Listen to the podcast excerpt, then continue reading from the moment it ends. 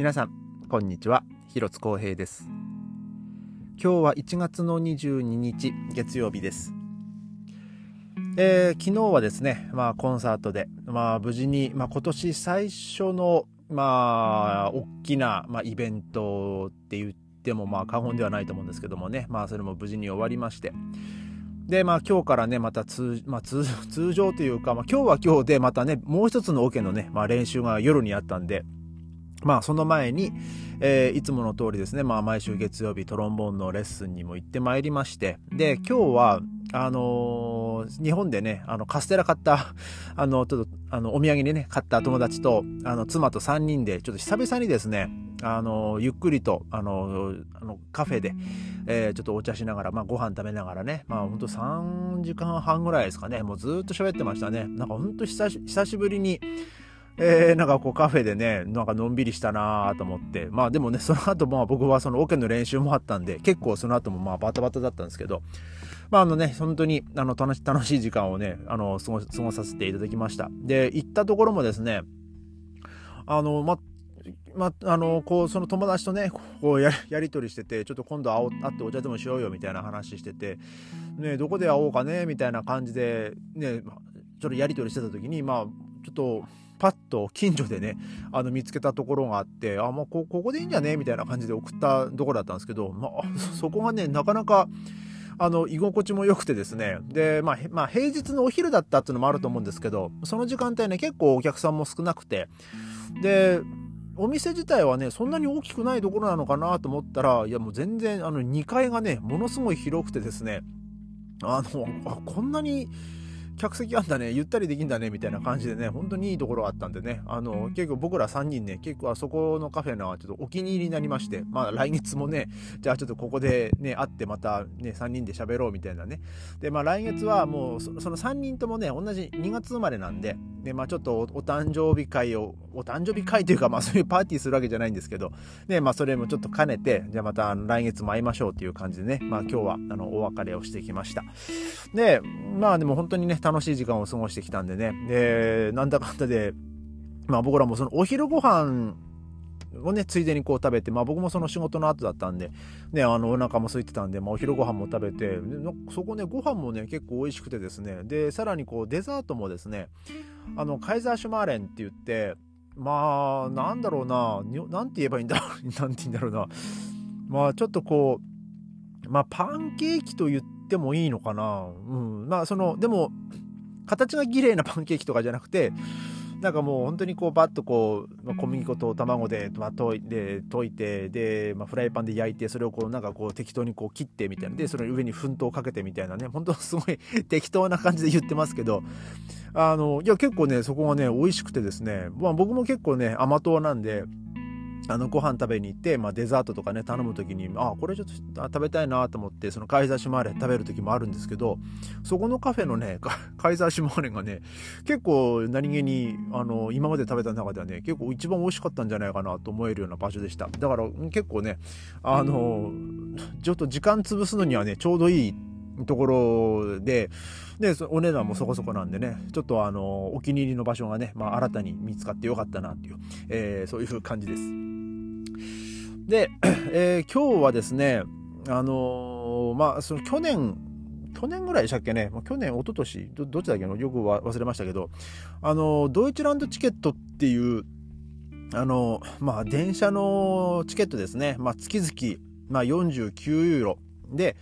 えーまあ、一応ドイツ全国、まあ、どこの街でも、まあ、乗れると。まあそういうチケットがね、まあ発売されて、まあ結構それもね、話題になって、まあたくさん売れたんですよ。で、えー、まあ、それは一応ドイツ全国、まあ、ああくまでその長距離列車、まあ、長距離列車っていうかの速い列車ですね、まあ、ETA って、まあ、日本で言ったら新幹線みたいなやつは、まあ、乗れないんですけどあのレギオナルバーンって言ってまあその都市と都市をつなぐような、まあ、そんな特急とかじゃなくて、まあ、快速とか、まあそんな感じで言えばね、まあニュアンスは近いのかなと思うんですけど、そういうのはまあ、あの、そのチケットで乗れるんですよ。だからドイツ全国行こうと思えば、まあ時間はかかるけども、まあこの49ユーロチケットで、えー、まあどこでも行けると。で、まあもちろんその市内交通とかもね、まあ使えるんで。で、まあ、ベルリンも、あの、一応その市内交通の対象なんで、まあ僕も妻もそうなんですけど、その月々を49ユーロ払って、まあ、か、あのー、ね、あの、仕事に行ったりとかね、まあ、それ使ってるわけですよ。で、えー、まあ、この、まあ、49ユーロチケット、まあ普通にね、定期券で買うより、普通に定期券買うと今もう80とか多分そんぐらいするんで、まあね、それで30ロも変わるんだったらね、まあ結構、まあ、まあ、月々ね30ぐらいで変わるんで、あのなおかつそっちの方がね、ドイツ全国と、ちょっと行った先でもね、その市内交通のチケット買わなくて済むんで、まあそれはそれでね、まあ、の助かるんですけど、まあそんなにね、ドイツ国内あっち行ったりこっち行ったりってする、することがまああんまないんですけど、で、まあ、これがですね、あのちょっと今年、まあ、49ユーロチケットが、まあ、54になるんじゃなかろうかというニュースがあったんですけど、えー、それがですね、あの、急遽、えー、と、49ユーロチケットは40、まあ、今年は値上げしないっていうね、あのニュースがまたさらに流れまして、えちなみに、まあ、この、49ユーロチケットが50ユ54ユーロに、まあ、なるかもしれませんよっていうニュースが出たのが、まあ、今日の、えー、まあ、午前中ですね。えー、まあその、まあ、RBB のこれまあインスタグラムのやつなんですけど、えー、まあこの、まあ今年その値段が上がるかもしれませんよっていうような、まあ、報道が出てたんですけど、え、ー、と、今からだいたいこう6時間とか、まあ7時間前とかですかね、えーまあ、これ ZDF なんですけど、で、 Preis für、えー、 Deutschlandticket、 bleibt 2024 bei、えー、 neunundvierzig Euro っていうふうにこう出ておりまして、でもう今年は、まあ、そのドイツランドチケットは49ユーロのままですと、えー、まあそういうふうなニュース、報道が出ました。で、この、えー、運輸大臣がですね、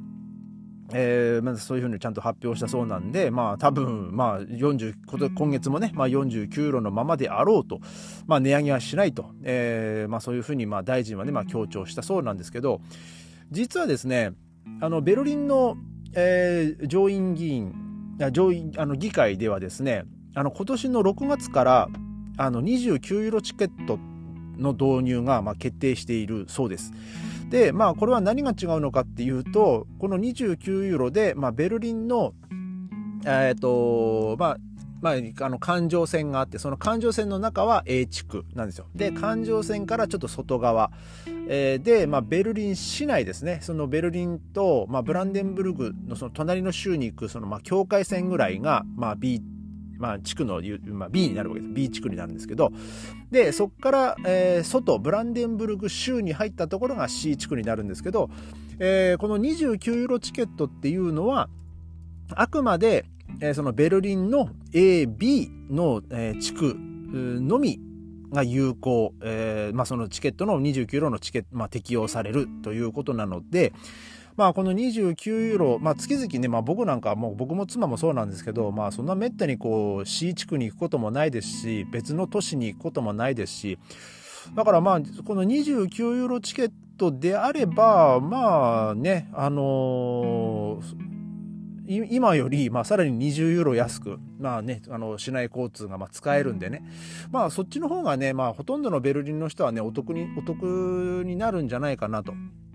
えー、まあ、ただ、えー、この49ユーロチケットを、まあね、解約する手続きとかも多分まああると思うんで、ね、まあちょっとその辺がね、まあただどうなってるのか、ね、まあ、詳しくはまだわからないですし、まあ本当にそのベルリンのベーファーゲーが6月から29ユーロチケットを、まあちゃん、まあ導入は決定しているっていうふうに書いてるんですけどね、まあそれは、まあいつから発売になるかとかね、まあ多分、まあ、6月1日から本当に有効だとすればですね、多分5月の末ぐらいにはもう販売が開始されると思うんで、まあ、それ、それに合わせて、まあ、この49ユーロのドイツランドチケットもですね、まあ、その解約手続きをしたりとか、ね、まあ、ちょっとそういうことをしなきゃいけないのかなと、えー、まあ、そういう、まあ、その、まあ、大体こう4月5月ぐらいにかけてですね、まあ、ちょっとその解約手続きだったり、新規のその29ユーロチケットのまあ購入手続きだったりとか、えー、まあその申し込みですね。まあ大体その銀行口座で、あの、自動引き落としになると思うんで、ね、なんかその辺をね、またちょっと春先になったらですね、まあちょっとこうやっていかなきゃいけないかなという感じです。まあでも、あのー、ね、普通にね、定期券買って、えー、80ユーロとかでね、もう買う、買うのもバカらしいと思ってたんで、だからまあ一時期、まあそのどんどんどんどん、月のね、定期券が上がってったんで、まあ僕ら夫婦もその定期券買わないで、あの冬でもねこう自転車で通勤したりとか、ねまあ、そういうふうなことをしてたんですよ。まあでも、まあ、本当に雪が降らなければねただ寒いだけなんでそういう時でもまあ自転車に乗って仕事行ったりとかしてたんですけど、まあ、でもさすがにねあの雪降ったりするとねあの自転車で通勤っていうのもななかなかこうしんどいし危ないですし。だからまあちょっとそういう時はね、まあ電車のチケット買ったりはしてたんですけど、まあでもこのね、29ユーロチケットだったらね、あの、そんなに乗らないってなったとしてもね、そんなにこう大した出費ではないですし、で、今ベルリンの、えー、アインツェルファールトが3ユーロですか、その AB 地区内。その1回券ですね、えー、一応2時間有効なんですけど一応その1回券は3ユーロになってるんででまあだから変な話ねその家か例えば家から職場行ってで職場から家に帰ってくるっていうだけでもその単純計算すると6ユーロかかるんでそう考えるとねあのこの29のチケットっていうのはまあその5往復分ぐらいでねまあ元が取れちゃうんでねえー、だから、まあ、絶対29キロチケットの方がね、まあお得なんでね、まあ、まあ僕も妻もね、まあこっちの方を、ね、買うと思うんですけどもね。で、まあ今ね、結構、まあこの、まあ、うん、まあ運賃とか、まあそれもそうなんですけど、あのー、結構ね、頻繁にね、あの、ベルリン市内、えー、まあ、その S バーンとか、まあ、そのウーバーンとか、まあ、そのこのポッドキャストでもお話ししましたけどそのバスの運転手が不足してるとかで、まあ、そういうのもあってであとはその S バーンがもうしょっちゅう工事してて。まあ、ここからここまでが走ってないとか、なんかこう変則的なルートを走ってたりとか、えー、そういうのもあるあるのと、えー、あとですね、今日大使館からもメールがあったんですけど、あの、水曜日からですね、えー、来来週の月曜日までかな、水曜日、結構ね、6日間ぐらい、えー、その電車の、まあ、その運転士たちがですね、まあ、ストをするっていうね、まあ、そんなこうニュースがあって、だから、その、その期間ね、その S バーンもそんなにこう走らない。で、まあ、その多分その長距離列車も、まあ、走らない。まあまあ本本数がかなり減るということで、まあ、結構そこでねまた交通網がねこうカオスになりそうなんですよ。で今ただでさえあの、まあ、その S その市内交通も、まあ、そのつあのここがこの路線がもう使えないとかなっててで結構いろんなその地下鉄、まあ、そのバスだったりそのトラムだったり地下鉄だったりでこうみんな乗り換えしてねこう移動しなきゃいけないんですけど、まあ、そこの地下鉄がねもう本当東京みたいにねもう満員電車になってる時とかあってねなんかもう前写真見ましたけど あの本当にね東京のねあの、朝のラッシュですかっていう、それと同じぐらいね、もうホームに人がね、もういっぱいいて、もう電車の中ももう人がパンパンで、もういや、これ乗れんのっていうか、む、つかむしろこれ人乗っけて走って大丈夫なのって思うぐらいのね、もうほんとそんな状況にね、今結構ベルリンがなっておりまして、だから結構ね、今ね、交通に関してはですね、非常にこうカオスな、えー、状態ですね。でまあそんな中であの、まあ、こうやってまあねその結局はそのエネルギー問題のこともあってでまあその、まあ、ガソリンまあそのね、車で通勤してる人たちの,、まあそのあのまあ、ガソリン代、まあ、ガソリン代も高騰してるっていうのもあって、まあ、できるだけその、まあね、この渋滞を減らそうとか、えー、まあ、その CO2 削減とかっていう政策で、えー、まあ、このね、その月々の、まあ、安いチケットを、まあ、販売してるわけなんですけども、まあ、逆にそこで今度、えー、その運転手たちがですね、まあ、ストーする、えー、で、またさらにバスの運転手が足りねえとか、で、まあ、本当にそういうと変なね、今ね、悪循環にね、あの、ちょっとベルリン、まあ、ベルリンというかドイツはね、ちょっと陥ってるっていうのがね、まあ、現状です。まあ、日本がね、まあ、どう、どうなのか。日本は日本でもそこまであんまりこう日本でストライキするっていうのはあんまり聞いたことがないですけどもね。だからまあそういう点では日本の方がちゃんと保障とかねまあ、その給料のこととか、まあ、しっかりしてるのか、まあ、ただね、まあ、声が上げにくい環境なのかちょっとねそこは分からないんですけども、まあ、ただこのこの交通網のねあのか、まあまあ、脆弱性っいうかなんかもうちょっとなんかあるともうもうじゃあもうテロ、あれテロじゃねえや、えー、デモ、デモしたり、えー、そのストライキしたりっていうのは結構ね、そのこちらはね、多いんでね、もうちょっとそれはちょっといい加減にやめてほしいなってね、まあ思うことはもう本当多々あります。まあただ、あの、チケットがね、こう、月々の定期券が安くなるっていうのは、まあ非常にありがたいことかなと。まあちょっとそれに関してはね、あの、やっぱ顔歓迎、もう大歓迎っていう感じなんですけどもね。まあでもその分、チケットが安いっていうことはそのベーファーゲーなり、まあ、そのデドイツ版とかにねそれ入るお金もまあその分減るっていうことなんでだからまあそこがね、まあ、どのようにこう改善されていくのかなっていうのもねあのー、まあまあ、気になるところではあるんですけど、まあ、昨日ね妻ともちょっとこう喋ってましたけど、まあ、ドイツはね、まあ、まあ程よくあの社会主義が残ってる国だと思うんですよ。ね、その資本主義とかではなくてまあでもだいぶこう資本主義は進んできたのかなっていう気はするんですけどもただまあその程よく残ってた社会主義がねちょっと徐々に徐々にちょっとこう崩壊しつつある雰囲気はあるのかなっていうのがね、えーまあ、ちょっと最近ちょっと感じることが、えー、あります。えー、まあ今日はね、まあちょっとそんな感じで、えー、また明日、それで、えーまえ、ありがとうございました。thank you